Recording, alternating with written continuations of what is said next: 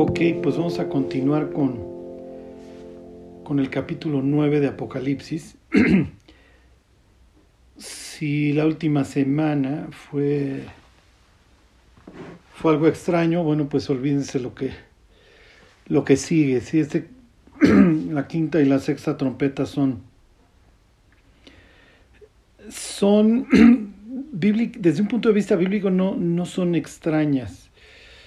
Ok, no, no, acuérdense que necesitamos poner el, la cachucha de, cristianos, sino de, de, de, creyentes, de que creemos en lo, en lo sobrenatural, que, que creemos en un Dios que interviene en la historia y es precisamente lo que, lo que estamos viendo. La idea, ¿se acuerdan? Eh, de, de esta quinta trompeta es esta idea de que el hombre será hastiado de sus, de sus propios caminos. Este, esto es lo que quieres, esto es lo que, lo que vas a obtener. Quieres adorar a Lucifer y quieres jugar al satanismo, está bien.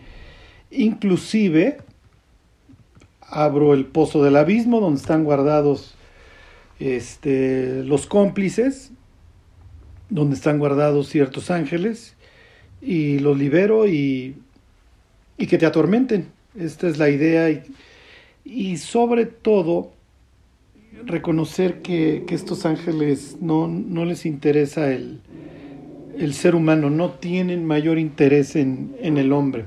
Entonces, miren, se los, se los leo este, de Proverbios 14, 14. De sus caminos será hastiado el necio de corazón pero el hombre de bien estará contento con el suyo. Entonces, bueno, pues esto es lo que, lo que va a suceder. Les continúo leyendo el, el capítulo 9 y les voy haciendo referencia a lo que Juan está trayendo del Antiguo Testamento y van a ver que aquí vamos a tener muchas, muchas referencias y esto se va a poner cada vez más extraño. Lo que, lo que vamos a leer en el libro de Joel este, les va a hacer que cobre sentido. Y hay veces en donde, bueno, no hay veces, o sea, en general, el, el contexto del pasaje nos da su significado. ¿Ok? Y ahorita ahorita van a ver cómo Juan toma este pasaje y si lo analizamos a la luz de capítulo 9, pasaje ahorita de Joel, van a ver cómo cobra sentido. Ok, entonces se los, se los vuelvo a leer desde el principio. Dice, el quinto ángel tocó la trompeta y vi una estrella que cayó del cielo a la tierra y se le dio la llave del pozo del abismo. Ok, la palabra es abusos, ¿se acuerdan? Y abrió el pozo del abismo, y subió humo del pozo como humo de un gran horno, y se oscureció el sol y el aire por el humo del pozo. Las referencias a, a Éxodo 10 ya lo vimos la semana pasada. Dice, y del humo salieron langostas sobre la tierra. Entonces desde ahí ya sabemos que lo que viene es juicio. ¿sí? Acuérdense que esta idea de la langosta se utiliza varias veces en la Biblia el propio este, Joel habla así de, de los devoradores, etcétera, este, como, como juicio. Lo mismo sucede ahí en capítulo 10 de, del libro del Éxodo. ¿sí? Este, ok, en el capítulo 10 del Éxodo, ¿se acuerdan? Salen para destruir este, toda la hierba verde. En este caso, este, no, no, no es esta la idea, ¿ok? Y estos contrastes de los que hablamos la semana pasada, ya no me regreso.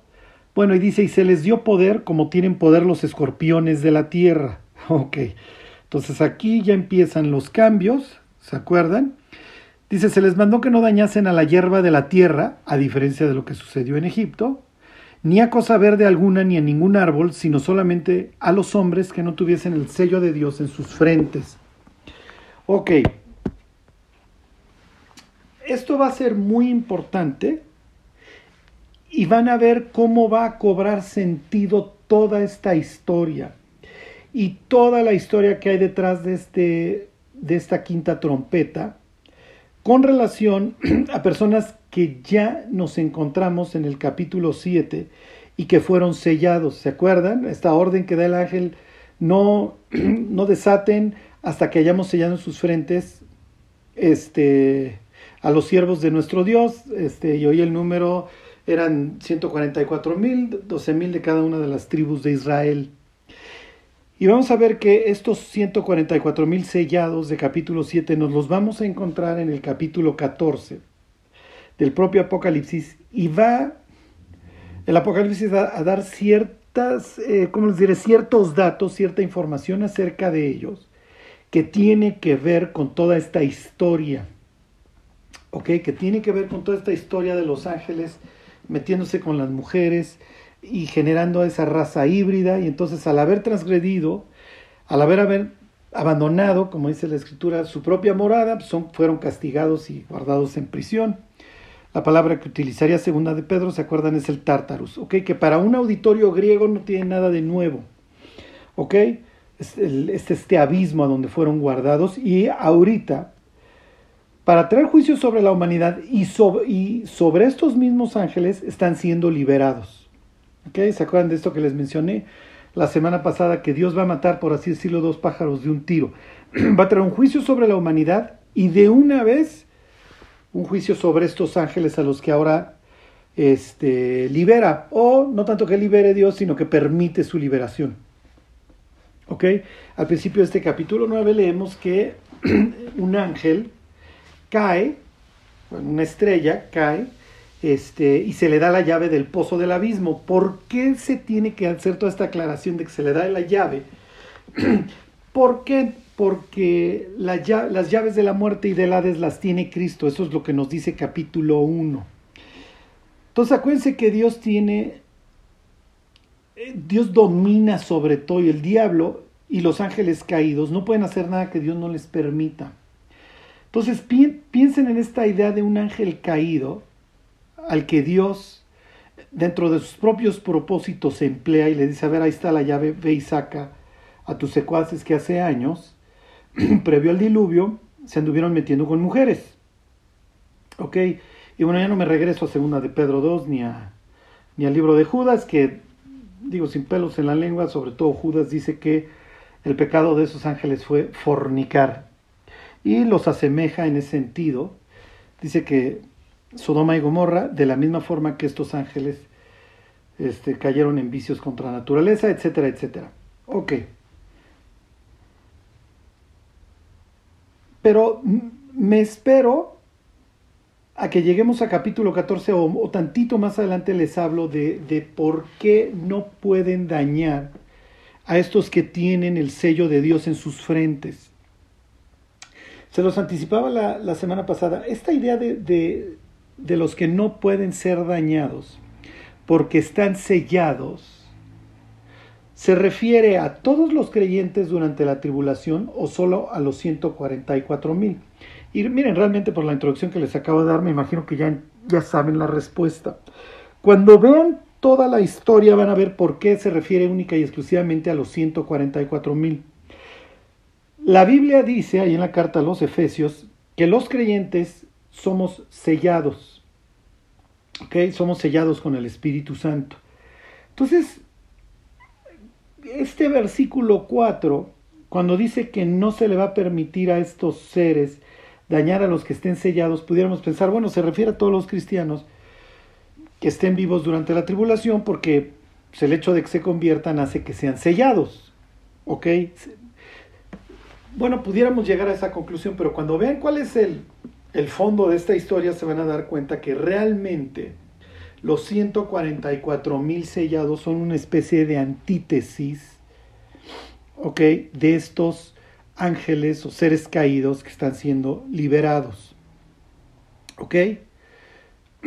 Y si, y si, y si se han fijado, yo no he querido emplear el término demonios para estos que salieron.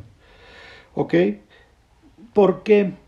Porque demonios muchas veces en el Nuevo Testamento se emplea como un genérico, ¿ok? Y no nos da tanto la idea como principado o potestad o un ser que algún día se estuvo paseando en el Edén, que un día se le ocurrió ver a las mujeres este, y quiso tener su, su este, tener su, su, su, descendencia y por así decirlo tener a los que reflejaran su imagen. ¿ok? Entonces no solamente es una transgresión sexual lo que hicieron los ángeles. ¿ok? Acuérdense que Dios hizo al hombre a su imagen y a su semejanza, le imprimió su imagen.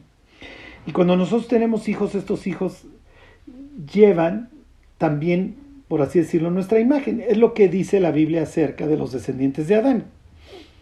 Nace Set a su imagen conforme, a la semejanza de Adán. ¿Ok? Y aquí estos ángeles también van a tener su propia descendencia, van a tener aquellos que porten ahora su imagen. Pero esto obviamente lo reprueba la Biblia y no estaba dentro del plan de Dios. ¿Ok? Por eso son encerrados en la antigüedad y posteriormente liberados para ser juzgados. De la misma forma en la que Apocalipsis 20 dice que hoy está libre Satanás, pero que va a ser encerrado y después de mil años va a ser liberado con un propósito. ¿Ok? Entonces tampoco es como que, wow, esto es bastante increíble, no, o sea, va, a suceder nuevamente.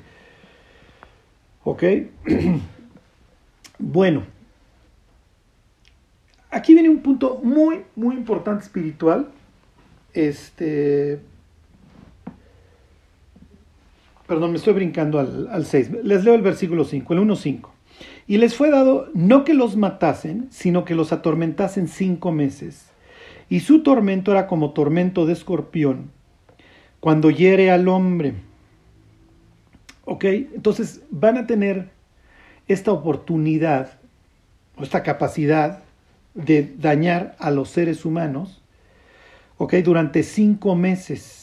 ¿Qué es lo que va a provocar esto? Versículo 6, en aquellos días los hombres buscarán la muerte, pero no la hallarán y ansiarán morir, pero la muerte huirá de ellos. Ok, espiritualmente este pasaje tiene mucha carga, porque una de las cosas que Dios estaría esperando es que al abrirse el pozo del abismo, que se liberen estos ángeles, la humanidad entendiera que no solamente es el ser humano, sino también seres celestiales los que han transgredido los mandatos divinos, pero el ser humano tiene esta oportunidad de arrepentirse. ¿Ok? Y no lo va a hacer. ¿Ok? O, no lo, o lo que va a implicar el pasaje ¿ok? Es que esta oportunidad de arrepentimiento, este juicio que trae Dios, está proporcionando la oportunidad al ser humano de arrepentirse, pero, el, pero no, eh, pero ¿cómo les diré? Pero esto para la mayoría, lejos de llevarlos al arrepentimiento, hace que se afirmen más en sus malos caminos. Así acaba este capítulo 20. ¿Ok? Es muy importante lo que les estoy diciendo porque es precisamente la idea del libro de Joel, que el ser humano respondiera a los juicios de Dios con el arrepentimiento para que pudiera disfrutar de todo lo que implica la comunión con Dios posteriormente. Es lo que dice capítulo 2 del libro de Joel. Y ahorita les digo que tiene que ver un, el capítulo 9 este de Apocalipsis con el 2 de Joel. Les continúo leyendo aquí el 9.7. El aspecto de las langostas era semejante a caballos preparados para la guerra. En las cabezas tenían como coronas de oro, sus caras eran como caras humanas, tenían cabello como cabello de mujer y sus dientes eran como de leones. ¿Ok? Todo esto es bastante importante. Ok, tenían corazas como corazas de hierro. El ruido de sus alas era como el estruendo de muchos carros de caballos corriendo a la batalla. Tenían colas como de escorpiones y también aguijones, y en sus colas tenían poder para dañar a los hombres durante cinco meses. ¿Ok? Vuelve a hacer énfasis en los cinco meses. Todo esto tiene que ver. Y ahorita que, que lo acabemos de ver, y, y de una vez me brinco al capítulo 14 de Apocalipsis, van a ver toda esta historia. Y hasta cierto punto, lo que les voy a intentar describir hoy es la, palabra etiología, el, tratado sobre las causas. ¿Por qué, es, ¿Por qué llegamos a lo que estamos leyendo? ¿Por qué la humanidad está tan mal? Y cómo el Apocalipsis aborda las causas de la maldad y cómo se pinta al Mesías o se describe al Mesías y a Cristo revirtiendo todo esto. Ok, dice, y tienen por rey sobre ellos al ángel del abismo, cuyo nombre en hebreo es Abadón y en griego Apolión. Que todo esto tiene todo esto tiene mucho que ver y ahorita les termino de armar el rompecabezas. Ok, Abadón, destructor. Ok, en hebreo Apolión, ¿se acuerdan? Viene de, Apolea, ahorita este, Apolonia, ahorita les leo el griego, la palabra griega. Esto obviamente es un juego de palabras con Apolo, ¿se acuerdan? Con el dios, entre otras cosas, de las plagas. Aunque ustedes no lo crean, Apolo este, se identificaba con las langostas. De Apolo ya, cuando vimos al jinete del caballo blanco con su arco y su corona, dos elementos distintivos de Apolo, ya, ya les dije, ya les hablé del Agamenón, las palabras que dice Casandra en esa obra. Apolión, Apolión, bueno, este Apolo, Apolo, el Apolión, para mí, el destructor etcétera. Ok, ahí les va y esto les va a parecer muy, muy extraño. Ok, voy a empezar con la idea de los cinco meses. Y luego ya me brinco a Joel capítulo 2 y a ver si me da tiempo de que lo veamos todo y luego los 144 mil judíos. Ok, cuando nosotros pensamos en, en por qué el mundo está tan mal, en lo que pensamos es inmediatamente en Génesis 3, pensamos en la caída. ¿Ok? Eh, de ahí entendemos toda la, ¿cómo les diré? Toda esta idea de, de la maldad, de la situación del ser humano. Eh, ¿Ok? Pero para llegar al Apocalipsis, esta no es la única forma en la que, como les diré, los judíos hubieran estado pensando. Ellos hubieran estado pensando eh, no solamente en el evento del... Perdónenme, no solamente en el evento del... Estoy peleando con mi computadora porque simplemente no me hace caso. Bueno, los judíos no solamente hubieran estado pensando en la caída, hubieran estado pensando en dos eventos más que obviamente son cruciales para el resto de la historia y de lo que leemos en el, en el Apocalipsis. Piensen en paréntesis, Dios crea la humanidad, la humanidad truena. Se abre un paréntesis que pudiéramos llamar el plan de Dios para la salvación pero a partir de ahí se van a abrir otros paréntesis. ¿Por qué? Porque la situación se va agravando cada vez más. ¿Qué es lo que leemos en el capítulo 6? Bueno, ya después de todos los destrozos, cosas que les he platicado acerca de Caín, etc. Este, vemos a los ángeles metiéndose con las mujeres, generando esta raza de, de caídos, ¿ok? la, la palabra que usa nuestra Biblia es los gigantes, y entonces viene el juicio. ¿Ok? ¿Qué es lo que sucede? Viene el diluvio. ¿Ok? Y este evento va a marcar la historia. ¿Por qué? Porque nos lo vamos a estar encontrando constantemente. ¿Dónde nos lo encontramos? Ok, obviamente el capítulo 6 nos lo encontramos en el diluvio.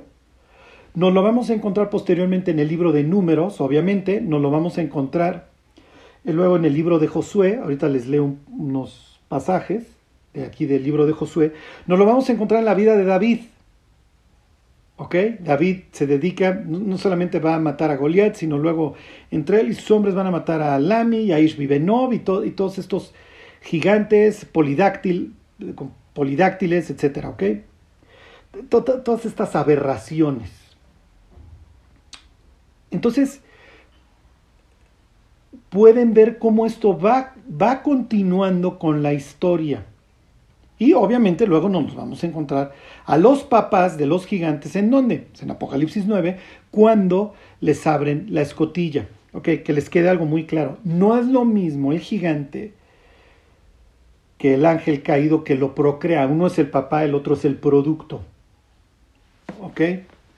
Los gigantes todos van a ser, o hasta cierto punto, todos van a ser exterminados en el diluvio.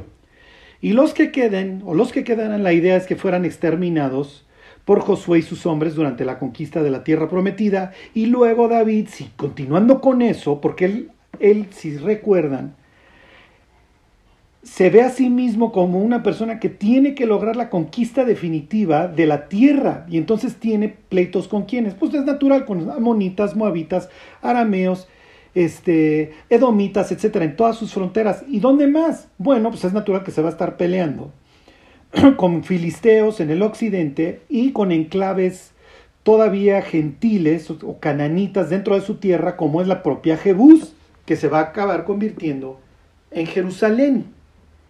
Entonces esto no es nada nuevo para, para un israelita antiguo, esta idea de que hay gigantes y de que David a uno le puso un pedradón en dónde? Pues en la frente, ¿por qué? Porque el descendiente de la mujer, el ungido, en, ese momento David, el ungido, ¿dónde va a herir al gigante? Al descendiente, al, al descendiente, ¿ok? Pues obviamente en la, en la, en la cabeza. ¿ok? Si les vino a la mente Génesis 3.15, Ok, bueno, pues sí, pensaron bien. Ok, entonces esto va a estar metido dentro de esta historia de los israelitas. Entonces este sería el segundo punto de inflexión. Y número tres, otro, otro evento grave en la escritura, obviamente Babel. ¿Y qué es lo que esto produce? Esto produce una dispersión y que se abra un paréntesis. Entonces llamo a Abraham. ¿Ok? Si ustedes se fijan estos tres eventos, la caída, la mezcla ángel humano y Babel son revertidos. ¿Ok? O se ve perfectamente su reversión en el libro de Apocalipsis. ¿Por qué? Porque en el Apocalipsis vemos al Cordero de Dios que nos hizo reyes y sacerdotes. ¿Se acuerdan que Adán era sacerdote y Dios había puesto todo debajo de sus pies? Entonces vemos cómo recuperamos ese estatus gracias a qué? Gracias a la sangre del Cordero, que nos salva, el Salvador. Y entonces cae el, toda la corte celestial, cae este, de rodillas y dice, gracias, tú volviste a la humanidad reyes y sacerdotes. ¿Ok? Vemos en capítulo 9 la liberación de estos ángeles que van a ser juzgados, obviamente.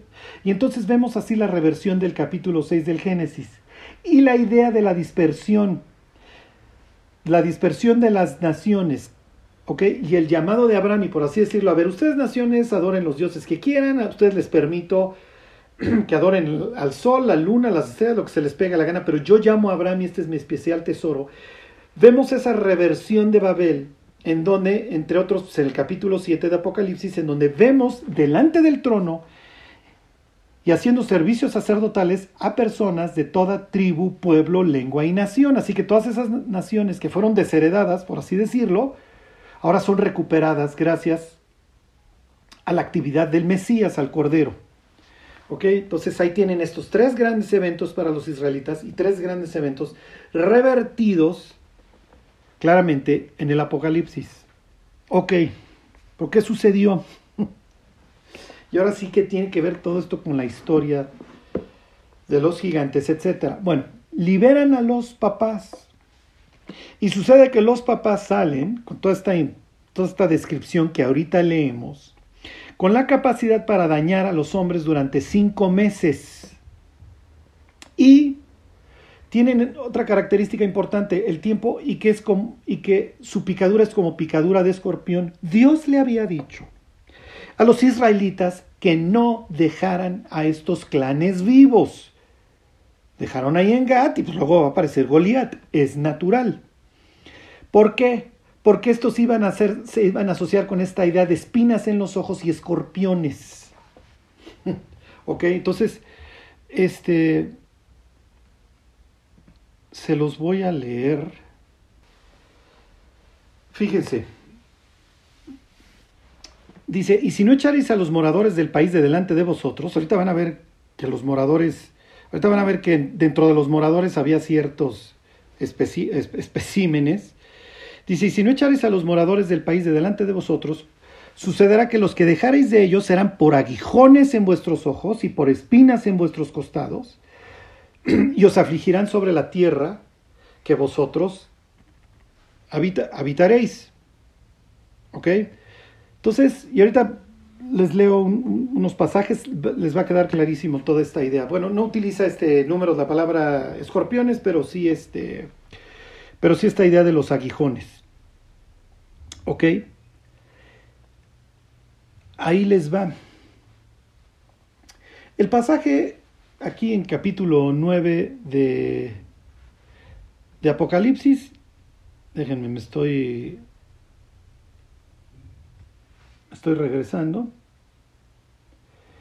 Habla de que tienen aguijones, ¿ok? Y, bueno, pues ¿qué hacen esto con la idea de los versículos que les acabo de leer? Y dice que atormentan durante cinco meses. Ok, ¿cuál es la idea? ¿Por qué? Acuérdense, cada vez que vean un número, intenten ver qué es lo que intenta comunicar o qué es lo que está comunicando el número. Cuando Dios trae el diluvio, el diluvio no tiene como, como propósito matar a los ángeles. ¿Por qué? Por una simple razón. Los ángeles no pueden morir, son inmortales. Por eso a ellos se les guarda. Y luego acabarán, donde dice Jesús, en el fuego eterno preparado para quién? Para el diablo y sus ángeles. Entonces, ¿quiénes mueren durante el diluvio? Mueren los seres humanos y mueren los gigantes, estos descendientes. ¿Ok? Y esta era la idea. ¿Ok? Esta es precisamente la idea. El exterminio. Va a venir la pregunta de los 64 mil. Charlie, si por el diluvio murieron todos estos gigantes, ¿qué hacen del otro lado? Ahorita se los explico. ¿Ok? El caso es que el diluvio trae, tiene esta consecuencia de que muera todo lo que tiene aliento en sus narices se los voy a leer. Dice, y prevalecieron las aguas, les estoy leyendo Génesis 7, 24, sobre la tierra 150 días. ¿Cuánto tiempo pueden dañar los, los, estos ángeles que han salido del abismo? Van a atormentar durante cinco meses. Les leo Génesis 8.3, y las aguas decrecían gradualmente sobre la tierra y se retiraron las aguas al cabo de 150 días. Entonces, los 150 días que las aguas, dice Génesis 7.24, prevalecieron sobre la tierra, sirvieron para que se ahogaran no solamente los seres humanos, sino los gigantes. ¿Ok? Por eso es que nos encontramos en Apocalipsis 9 que dañan durante cinco meses. Cinco meses, por así decirlo, se, tardaron en morir los descendientes, pero tú sigues queriendo, tú sigues con esta idea de adorar a Lucifer, está bien, me tardé cinco meses en exterminarlos la otra vez, te los libero para que durante cinco meses, la otra vez me tardé cinco meses en exterminarlos, cinco meses te estén atormentando. ¿Ok? Bueno. Sucede que nos encontramos a los gigantes del otro lado este del diluvio. ¿Por qué? Básicamente puede haber dos razones. Número uno, que, y esto es bastante extraño, lo, miren, Número uno, que otros ángeles que no estuvieron implicados en esa primera rebelión de Génesis 6 hayan, lo hayan vuelto a hacer. ¿Ok? Y entonces llevan años, por así decirlo, también esperando ser juzgados por eso. Número dos, y esto me lo van a tener que creer por fe, y la palabra que voy a emplear está en la Septuaginta, está en la traducción al griego de la Biblia. Puede ser, y esto está, miren, pues ya a estas alturas del partido espero que no les sorprenda nada, es probable. La Biblia dice, la Biblia habla de sirenas, ¿ok? Y esto es tema del, siguiente, del, del sexto trompetazo. sé que esto suena muy, muy loco. Pero la palabra sirena la utilizaron los judíos cuando tradujeron este, Isaías al griego. Entonces hay, quienes piensan que, ahí les va, que hubieron quimeras, en este caso humano o ángel con peces, y eso se los voy a decir la próxima semana, pero bueno, pues ya les abro boca, que pudieron haber sobrevivido. Los filisteos adoraban a Dagón. ¿Ok? Fíjense en el sombrero de ciertos líderes religiosos o de cierto líder religioso. Los filisteos adoraban a Dagón y el sacerdote se ponía un traje de pescado. Esto es muy extraño, lo sé. Les voy a leer una noticia que estaba destinada para la próxima semana. Esto tiene que ver todo con, el, con la trompeta número 6. Pero el hecho de que ustedes pensando, Carlos, ya te volviste loco, porque estás hablando de híbridos, de seres híbridos. No, no, no me he vuelto loco. Les voy a leer un artículo de El Mundo de España. Es de Cristina Gel Lucio y Sonia Moreno. Dice Madrid, actualizado jueves 15 de abril 2021. Dice, científicos españoles crean quimeras de mono y humano en China. El equipo de Juan Carlos Ispizúa ha creado embriones con células humanas y de macaco.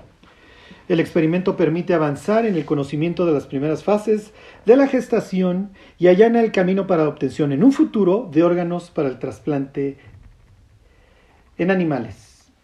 Además de, un ser mitológico formado por partes de distintas especies, una quimera es, según la Real Academia Española, una ilusión, un sueño y, entre comillas, aquello que se propone a la imaginación como posible o verdadero, no siéndolo. Bueno, pues en este caso ya, ya es.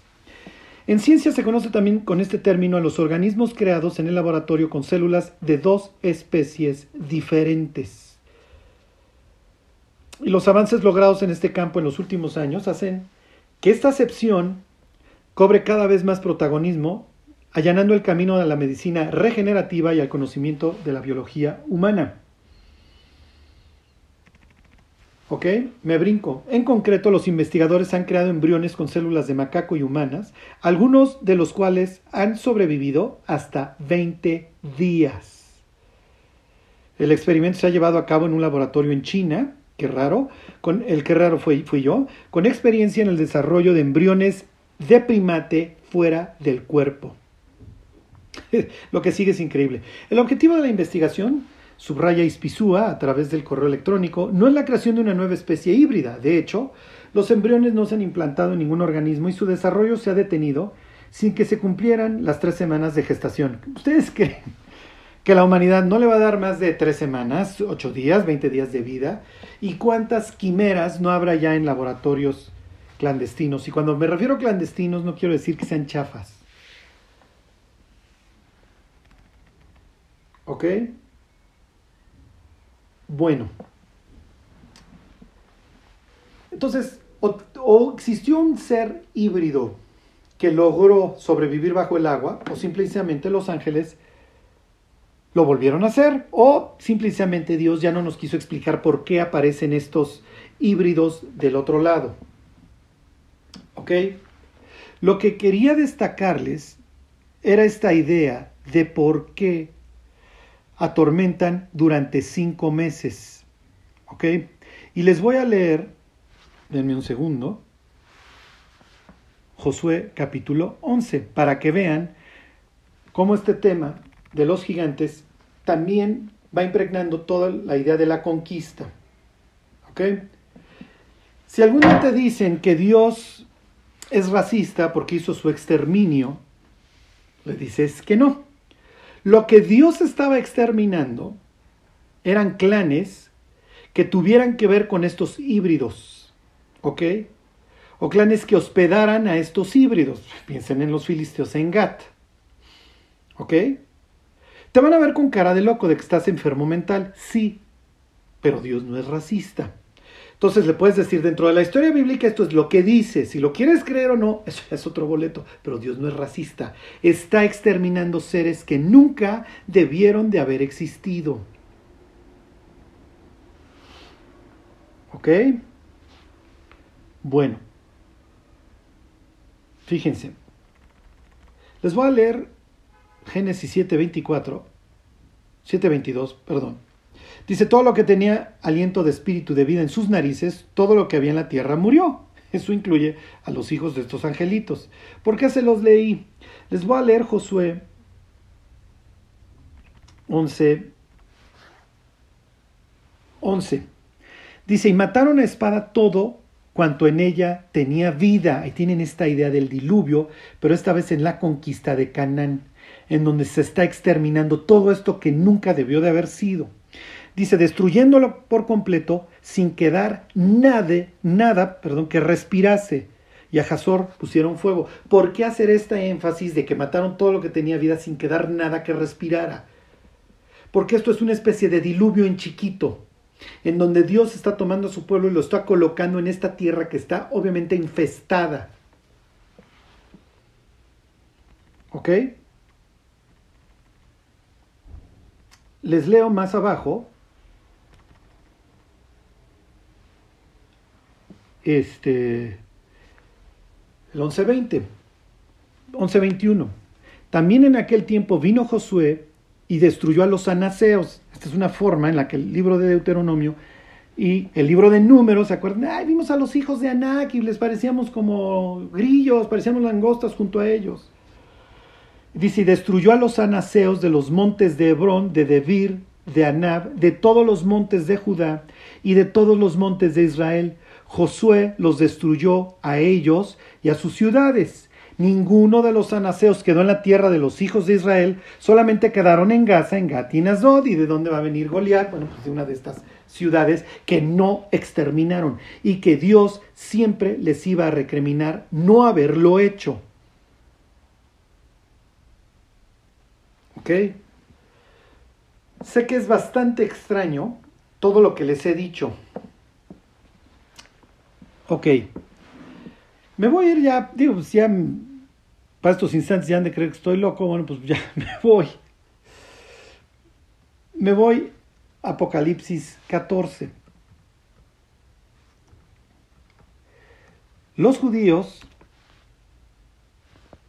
este, tenían esta idea y utilizaban la expresión de que los ángeles se habían contaminado con mujeres. ¿Ok? Y eso había traído el juicio de Dios sobre ellos. Y por eso ellos habían sido guardados. ¿Ok? No solamente tenían esta idea, los judíos, ¿cómo les diré? Este, de lo que nosotros leemos en la Biblia, en el Segunda de Pedro y en Judas, lo tenían en su literatura apocalíptica del segundo templo. Y literalmente tenían esta expresión de que los ángeles se habían contaminado con mujeres. Y por eso habían tenido que ser llevados a estas prisiones. Por ejemplo, mencionaban que iban a estar ahí guardados durante 70 generaciones. Que este es el, número 70. ¿sí? De, un número de, completo, el número de Dios. ¿okay? El periodo que se tiene que cumplir para que finalmente sean liberados. Que iban a ser liberados para ser juzgados. Es justo lo que dice Apocalipsis 9. Fíjense, habla Apocalipsis 14 de los 144 mil, se los leo, dice, Después miré y aquí el Cordero estaba en pie sobre el monte de Sión, y con él 144 mil que tenían el nombre de él y el de su padre escrito en la frente. Me brinco al versículo 4. Estos son los que no se contaminaron con mujeres. Ok, para un judío de Éfeso, de Pérgamo, de Tiatira, que recibe esto, que recibe el Apocalipsis y lee el capítulo 9, los dos trompetazos, ok, con sus diferentes seres, y luego el 14 le hace total y perfecto sentido y ve cómo estos son sellados y no pueden ser dañados por estos ángeles. ¿Por qué? Porque estos son una especie de contraparte. Que a diferencia de los ángeles que se contaminaron con mujeres, estos no. ¿Ok? ¿Cuál es la idea? ¿Que el sexo es malo? No, el sexo se le ocurrió a Dios y Él es el que lo inventó. ¿Ok? Claro, lo inventó para que tuviera lugar dentro del matrimonio, Porque fuera del matrimonio, el sexo se, se convierte en una prisión, ¿ok? Prisión en la que acabaron, como la que acabaron estos ángeles, ¿ok? El caso es que aquí pueden ver cómo en la mentalidad de un judío es los ángeles se contaminaron con mujeres y por eso fueron guardados. En el capítulo 9 me dice que salen para juzgar a la humanidad, ¿ok? Y en el 14 me habla de estos que son la contraparte a los que no pueden dañar. Y justo se usa esa expresión que empleaban los judíos, en el sentido de que estos no se contaminaron con mujeres. Son la antítesis, son la contraparte. ¿Ok? Y son israelitas, estos en un sentido, que a diferencia de los conquistadores que hicieron una conquista a medias, estos sí son más que vencedores, por así decirlo. ¿Ok? Y estos siguen a Dios por donde quiera que van. ¿Ok? Bueno, hasta aquí lo dejo hoy. Para que no piensen que estoy loco, o para que lo confirmen la próxima semana, la próxima semana les vuelvo a tocar el tema de las quimeras les leo otros artículos, porque esto sucede y va a suceder. ¿Y esto por qué implica una transgresión? Todo arranca en Génesis 1, en donde Dios dice que hizo cada cosa según su especie. Y el hecho de que los ángeles vinieran a transgredir lo humano con humano, ¿ok? Implicó la transgresión a Génesis 1.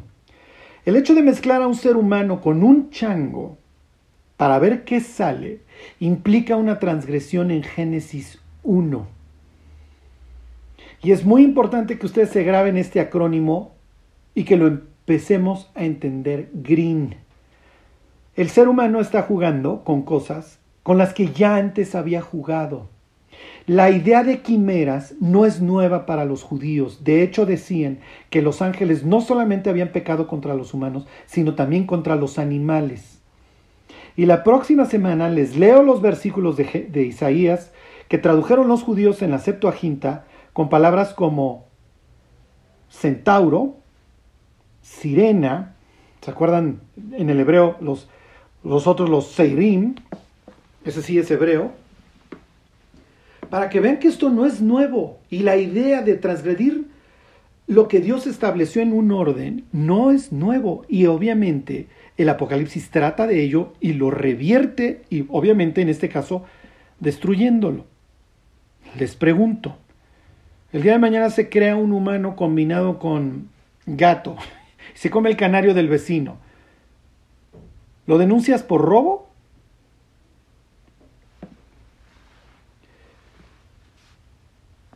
Y haber sido bombardeados con estos sueños transhumanistas, lo hemos sido desde, desde, pues desde años, desde hace décadas. Piensen en la Guerra de las Galaxias, en donde pues, está Chewbacca y entras a un bar y hay personas que, entre comillas, evolucionaron de distinta forma. Hoy los transhumanistas dicen que la evolución es verdad, pero que ahora es dirigida por el ser humano, que el ser humano dirige su propia evolución. Obviamente esto es una idea de que el ser humano ya se, ya se cree Dios. Y por eso tiene que ser juzgado en la forma en la que es juzgado durante los juicios del Apocalipsis. Ok, Green, genética, robótica, inteligencia artificial y nanotecnología. ¿Ok? ¿Para qué? Para crear al ser humano 2.0. Y les termino la plática con otro, con otro artículo. Si lo encuentro, se los leo. Y si no, se los guardo para la próxima semana. El artículo tiene un encabezado. Déjenme ver. No, no se los voy a encontrar rápido. El encabezado del artículo más menos dice...